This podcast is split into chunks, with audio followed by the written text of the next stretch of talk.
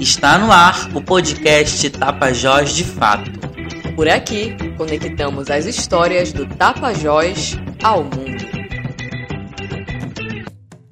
O dia 16 de agosto é dedicado àqueles e aquelas que utilizam da filosofia para ajudar a sociedade a se desenvolver, debatendo temas como a existência, o saber, a verdade, valores da mente humana e a própria sociedade. A data é em alusão ao Dia Nacional dos Filósofos, que utilizam como ferramentas para embasar e expressar suas ideias, argumentações lógicas e análises conceituais. Surgida na Grécia Antiga, a filosofia é considerada a ciência mãe. Diversos pensadores trouxeram contribuições para a construção do conhecimento ao longo do tempo.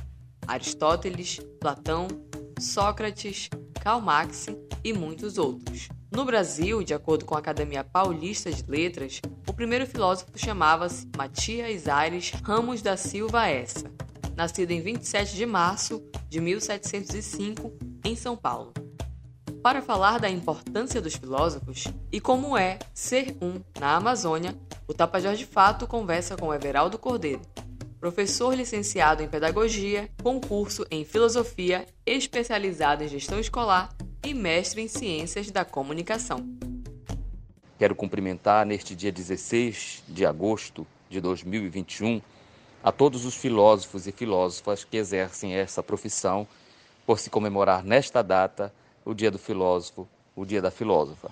Eu gostaria de começar a reflexão para essa entrevista que me foi pedida, evocando a memória de um filósofo que é o meu filósofo preferido, Soren Eibe Kierkegaard, um dinamarquês sepultado em Copenhague e que fez da filosofia uma reflexão profunda sobre a sua própria existência, sendo considerado um dos pais daquilo que nós chamamos na filosofia, dentre as suas diferentes correntes, o existencialismo.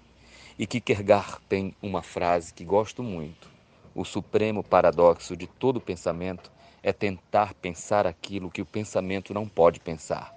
Para este filósofo, era necessário duvidar de tudo. E a filosofia é o pensamento pensando. O pensamento pensando de maneira profunda, questionando, admirando, ressignificando a realidade a partir da reflexão.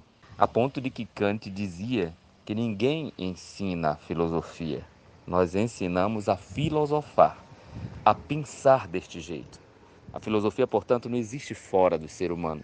A filosofia é o ser humano pensando de uma determinada maneira, porque existem diferentes formas de pensar e o pensar filosófico é uma dessas maneiras de pensar. Nós podemos pensar religiosamente através das intuições, das crenças, dos mitos com relação aos fenômenos naturais. Por exemplo, a chuva. E a gente pode dizer: se Deus quiser, vai chover, se Deus quiser, não vai chover. Mas você não tem aquela certeza de outra maneira de pensar, como, por exemplo, o pensamento científico. Para o fenômeno chuva, o pensamento científico usará da meteorologia e dirá: vai chover ou não vai chover nessa ou naquela região devido a isto ou aquilo. Então é preciso entender que além do pensamento pensar religiosamente ou cientificamente, através das intuições, das crenças, dos mitos, das lendas, no caso do pensamento religioso, e das certezas, frutos das empirias, das experimentações feitas cientificamente, nós teremos a maneira de pensar filosoficamente. E o pensamento filosófico, segundo um pensador brasileiro da área da educação, professor Dermeval Saviani, no livro Do Senso Comum à Consciência Filosófica, ele vai dizer que o pensamento filosófico ou a filosofia tem três características. Primeiro é um pensamento radical. Radical que não é a mesma coisa que extremismo. Não é que fica de um lado ou de outro segurado a uma ideia fixa, não. Radical, segundo Dermeval Saviani, é de raiz, de profundidade. O pensamento filosófico vai até as raízes das questões, sai da superfície, da superficialidade, mergulha profundamente.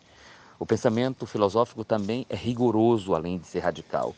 Por que rigoroso, professor? Porque ele exige uma criticidade, o estabelecimento de critérios para que não haja contradição nas afirmações, nas assertivas.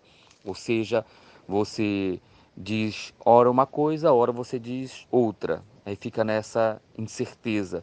O pensamento filosófico ele é rigoroso porque ele exige uma coerência nas afirmações, uma coerência no pensar. Agora, além de ser radical e rigoroso, ele também é de conjunto, segundo Dermeval Saviani, porque ele é amplo, ele leva em conta as diferentes possibilidades ou opiniões ou visões acerca de um determinado fenômeno.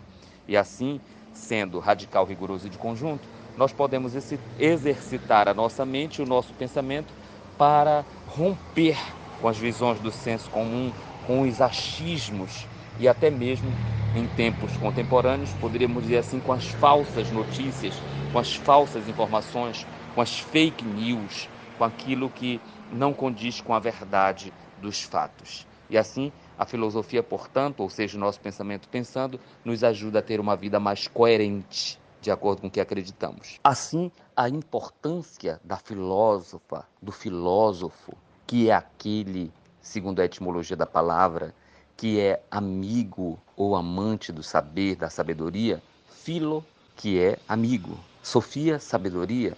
Então, o filósofo, a filósofa, é o amigo e amiga do saber, do conhecimento, aquele que deseja, que busca, que aspira à verdade. E aí nós temos nesta figura, que não é só a figura do filósofo, da filósofa profissional, porque, segundo o pensador italiano, filósofo contemporâneo, já falecido Antônio Gramsci, do século XX, século passado, que dizia que todo homem, toda mulher que pensa criticamente, profundamente, o seu tempo, a sua realidade, a sua cultura, é filósofo, é filósofa. Portanto, a filosofia vai além dos muros da academia e vai além também é, dos livros escritos por aqueles pensadores ou pensadoras que marcaram determinada época. Todos nós podemos filosofar, todos nós podemos refletir criticamente, ou seja, com critérios, as nossas diferentes realidades. E aqui na realidade das Amazônias ou da Amazônia brasileira, nós podemos colaborar, contribuir filosoficamente a partir da reflexão sobre as demandas, as necessidades destas próprias realidades ou dessas realidades próprias dos amazônidas que aqui nasceram e também dos amazônicos, daqueles e daquelas que vieram e adotaram a Amazônia como berço, para que nós possamos lutar, em primeiro lugar, pela preservação deste ambiente chamado Amazônia, através das lutas de nos solidarizarmos, de nos fazermos uns ou, ou um com as lutas dos nativos, das populações tradicionais que já estavam aqui antes da chegada daqueles que vieram de fora e lutar pela preservação da fauna, da flora e dos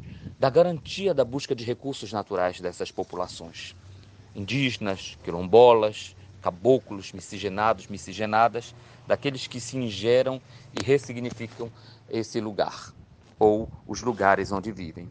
Então, a importância fundamental para mim do filósofo na Amazônia é, primeiramente, se admirar, se espantar, como dizia o Pitágoras, que inventou a palavra filosofia lá na Grécia Antiga. Dizia ele, aos Jogos Olímpicos, a arena, na época das Olimpíadas primárias, aqueles que iam para esses jogos, esses jogos eram em três categorias. Aqueles que iam primeiramente comercializar, vender ou comprar, como hoje acontece, né, com o mercado publicitário nas Olimpíadas, aqueles que iam lutar nas arenas, ou seja, disputar, e aqueles que iam assistir, contemplar.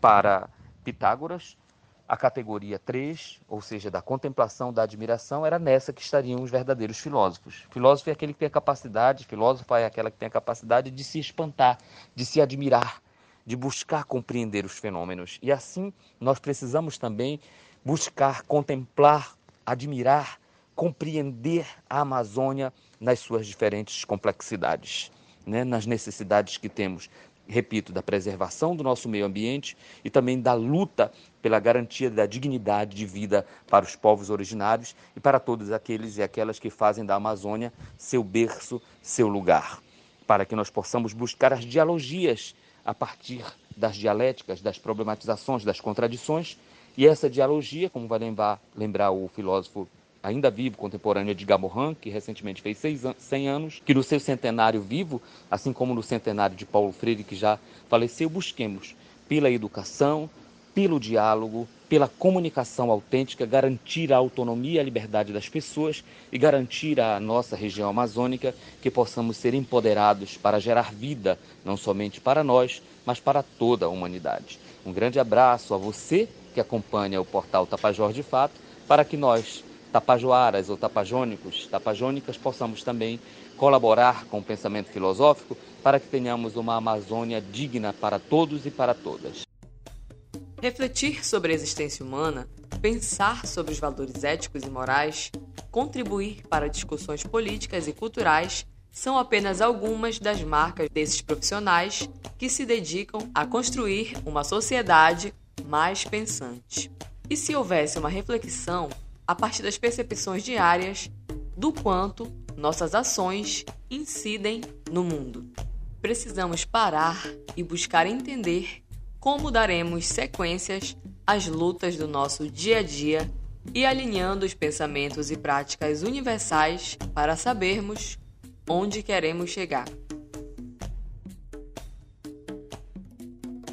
E aí, gostou do episódio de hoje? Compartilhe com quem você gosta. Siga e marque a gente nas redes sociais. Facebook, Twitter e Instagram, arroba Tapajós de Fato.